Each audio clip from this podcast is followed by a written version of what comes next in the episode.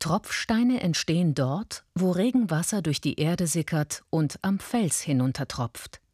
Dabei bilden sich Rückstände von Kalk, Sinter, der sich Schicht für Schicht übereinander lagert.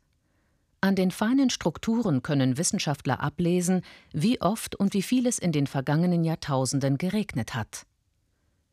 Die Proben aus der Kocain-Höhle in der heutigen Türkei zeigen die Witterungsveränderung an. Rechts sieht man Kalzit ohne Staubeinschlüsse. Das Wachstum des Tropfsteins ist stabil. Am Ende der Bronzezeit erkennt man eine stetige Zunahme an Staublagen aufgrund einer abrupten Klimaänderung. Es wird immer trockener. Um 1200 v. Chr. gibt es rund um das Mittelmeer keine ergiebigen Niederschläge mehr.